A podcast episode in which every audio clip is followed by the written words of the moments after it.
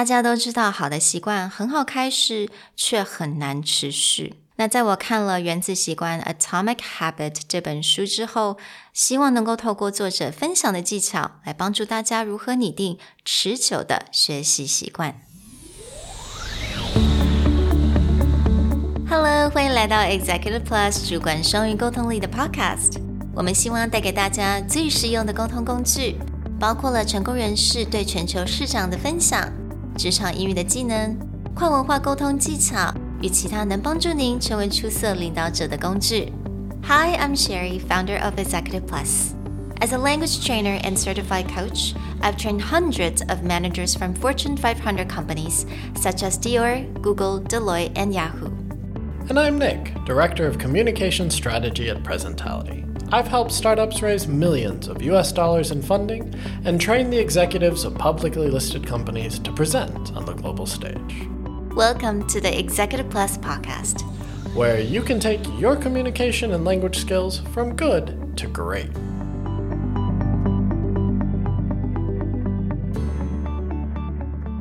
Hey everyone, welcome back to Executive Plus Podcast, episode 47. This week is all about habits how to make them, how to break them, and how to use them to improve your workflow. Today, we want to start off by talking about how do we make better habits. A lot of people are getting back into gear after the Chinese New Year holiday, kids are going back to school, and we're getting back into our daily routine which means now is the best time ever to really look at our habits when it comes to language learning and professional growth. 那说到这个习惯，我们今天特别要来讲，就是这个所谓的原子习惯 （atomic habit）。那可能有很多人已经知道是有一本书，它就是《Atomic Habit》by James Clear。那这本书不管是英文或中文，它其实目前上都还蛮畅销的。那这本书它真的有非常多的一些一些我觉得蛮 life changing 的一些 idea，就是也就是讲到说我们的习惯不，你可以从非常小。all right, when listening to you talk about this book, or when I've looked at other habit books like The Power of Habit, often strikes me at how many routines we have in our day or how many habits that we have that we don't necessarily think about, but mm. it's just something that we developed and we just go over all the time. Yeah. I'll give you an example. It's like every morning when I wake up, I go through the exact same series of actions, mm. like without fail. And it's not something that I think about or I consciously do. It's just my option. So it's for me is I usually wake up, I go and open the blinds to get more sunlight into the room, and then the first thing that I'll do is is I'll make my bed, and then I will pack all my stuff for a day, and then I'll go jump in the shower. But it's always in that order. And for me, as you know, I tend to be a bit of a neat freak. And it's that idea that I really like to start my day where everything seems in place. Mm. So that's why it's like bed gets made. I have a CPAP machine to stop me from snoring. I will pack that thing away, even though, you know, it's totally reasonable to leave it out, but I will pack it up. I will put it away. My mm. nightstand will get totally straightened out, and I will go through all of this mm. before I get into the shower. Hmm. So according to the book of Atomic Habits，那这个书里面就有讲到说，当人他呃做任何的行为的时候，或一个习惯的时候，他都有一种他有这个操作感，也就是四个步骤。So what Nick just said，他刚跟我们分享他早上的这个 routine， 它其实就完成了这四个步骤。它的 Q 提示，也就是 open his eyes，it's in the morning，it's bright。那再接下来，也就是我们的 craving，也就是渴望。所以刚刚 Nick 有讲到，他是一个 neat freak，所以他很希望这种非常 organized、非常干净的房间。So that's his craving. So 他就会 response。那他的 response 回应就是赶快把他的房间啊，把他的床整理好啊，床头都整理好，and all things packed away。那最后他的 reward 就是他呃，when he leaves the house，他有个非常的 非常干净、非常整齐的房间，那他回家的时候也会看到一个非常干净跟整齐的房间。 Yeah, like to walk in and know that Yeah. a space. And people respond like my desk at work is always the same too. Like I cannot leave my desk in disarray. So 我们刚刚如果用这个 cue craving response reward，这是我们所有的习惯都是有这样子四个步骤。那所以这个作者 James Clear 他就是 create four laws of creating a good habit based on these four different steps. So there are four laws，四个法则。Number one, you make it obvious. Number two, you make it attractive. Number three, you make it easy. And number four, you make it satisfying. So, based on these four laws, he really lays out simple ways to build up your habits in order to make them easier for you to implement in your life. Hmm. Now, let's take a look at the first one make it obvious. Now, that sounds like it should be obvious, but a lot of times when we're building habits, we make it very complicated. We make it mm. really convoluted, like how we're going to get that, or it's like, I want to work out, and then I'll make this insane half year mm. long plan that doesn't really tell me how to get through step one. Yeah, exactly. So making it obvious，让它非常的明显，也就是你要在你的生活中找出 exactly 什么时候跟在哪里来可以做这样子的 habit。 So it's just a behavior based on a certain time at a location. And that's all you need to do. For me, I mm. actually saw this was something that I had to do. I used to be a really voracious reader. I loved to read, I would mm. consume books nonstop, but I went through this kind of weird lull where I stopped reading the amount of books that I wanted to, and my Audible library my Kindle library and my physical book piles just got huge, and I felt I was making no progress. And in order to fix that, it wasn't like I gotta read 100 books. It became as simple as every night at 12 o'clock, I will put away everything else my phone, iPad, etc. and I will just read until I fall asleep. So it became very simple. At 12 o'clock, mm. when I'm in bed, put everything else away and just read. Mm. And that really got me back into that habit of becoming a more avid reader. So I guess，嗯、如果你是在学习语言，好了，you know you're learning English，那你也可以把这个这种很简单的这种习惯的方式，把它 put in that to use in your life. For example, you know, listen to this podcast. 我相信大家已经有一个 routine，可能是你早上上班的时候，你一进 MRT，you know, you can say that, oh, after I get into MRT, I turn on the EP podcast. And it's just a very simple step where you're using that cue of as soon as I get on the MRT, I just drop on my headphones and I start the podcast. And then it becomes innate. You don't have to think about it. You just do it. Right，所以之后你可能就会把这个在 MRT 里面跟 Podcast 这两件事情，你就做一个 connection。Yeah. Right. All right, so it's a second law, which is make it attractive. 因为大家都有 cravings 嘛，所以 you have to make it really attractive，让它变成一个真的会让你很 looking for，会很很渴望想去做的一件事情。 making it attractive can also be tied to things that you enjoy in your day. Mm.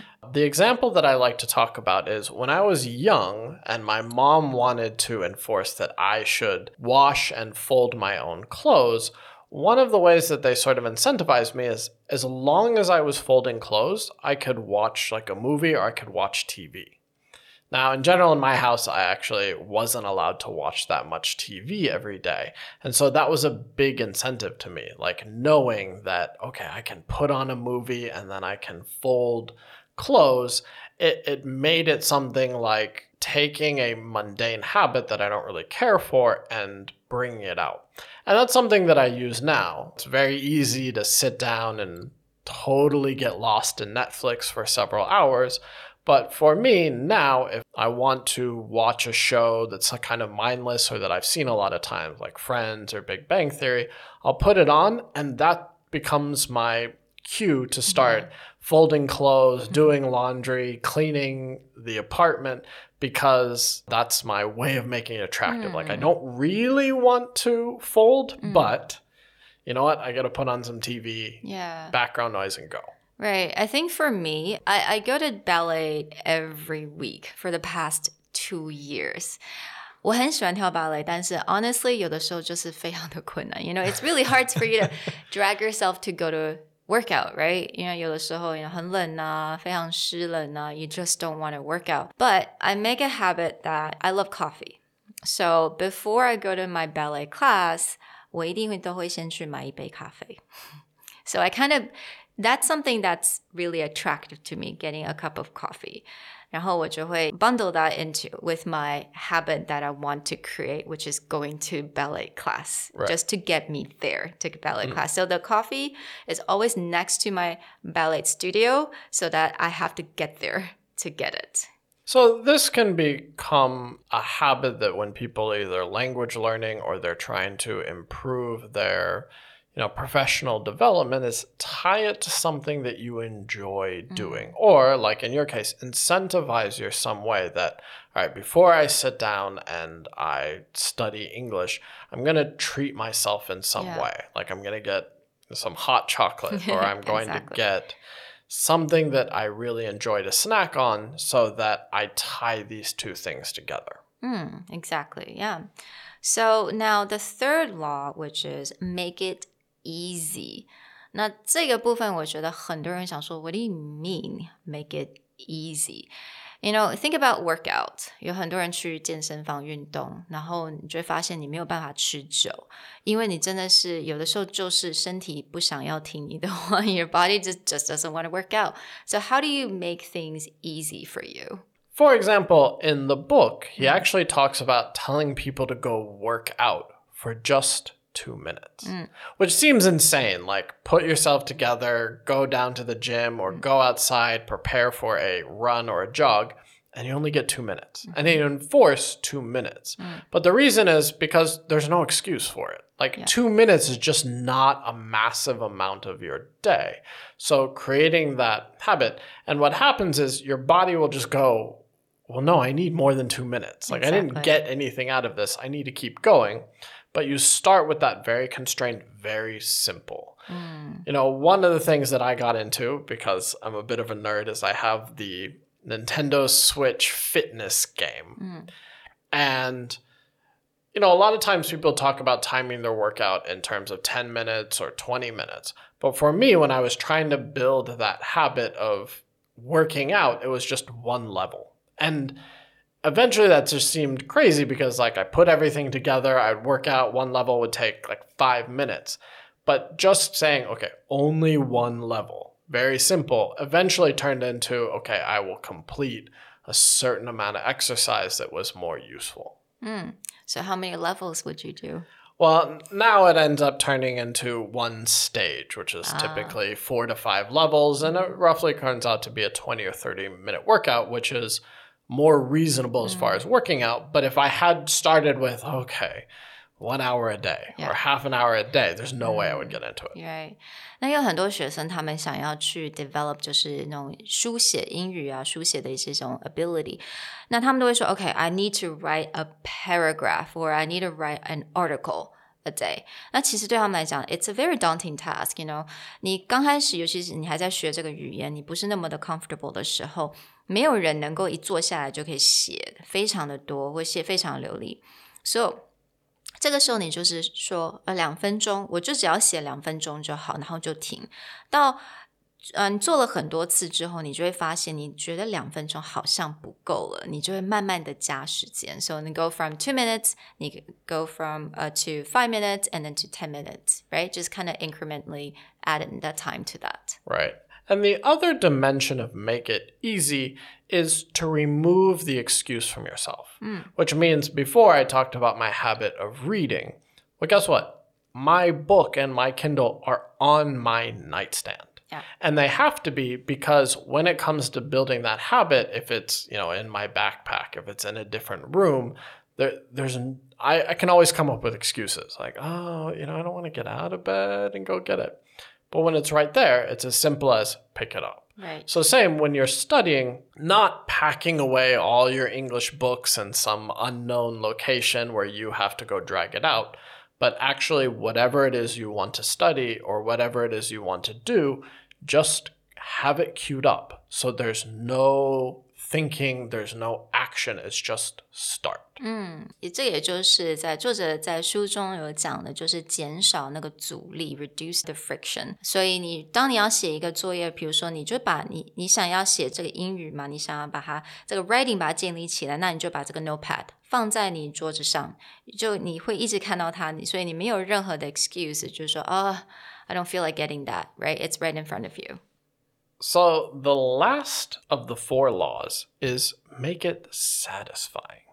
Make it satisfying has to do with you need to be able to look at your habits in the long run, mm. whether it's tracking or whether it's looking back and having a simple way to see your progress. Mm. You know, there's a million apps on your phone now that help you track things, or again, if you write it all down. Like for me, for every book that I have finished in my Kindle, for say, there's actually a read section, which means I can look and see, you know, how many dozens of books that I've finished and go, oh, wow, I have actually accomplished mm. quite a hmm. bit.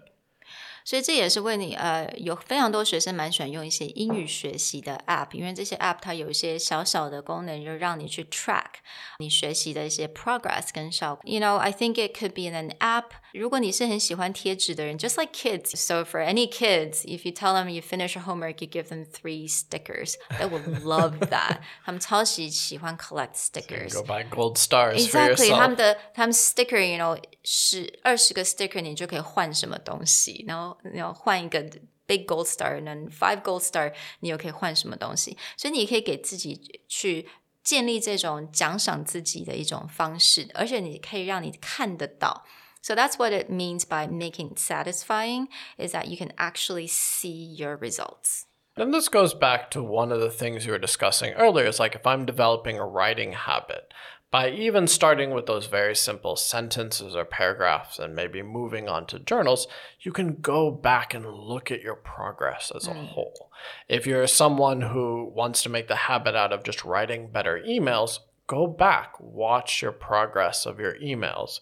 Another way that that happens is previously when I ran a co working space, the way that it ended wasn't as satisfying as my partner and I would want to be. And a lot of times my partner would look back and be like, man, that was a huge waste of time. Or what did we do in two years? I don't know what happened. But then one day we sat down and we looked through all the events, all the posts, all the workshops we ran. And we realized within that two year period, we had run hundreds of events and dozens of workshops. And when you were looking back at that, you're like, wow, no, I really built something mm. in that mm. two years. So sometimes it's really good to create that tracking mm-hmm. so that you can see your progress or you can remind yourself of what you have accomplished. Yeah, exactly.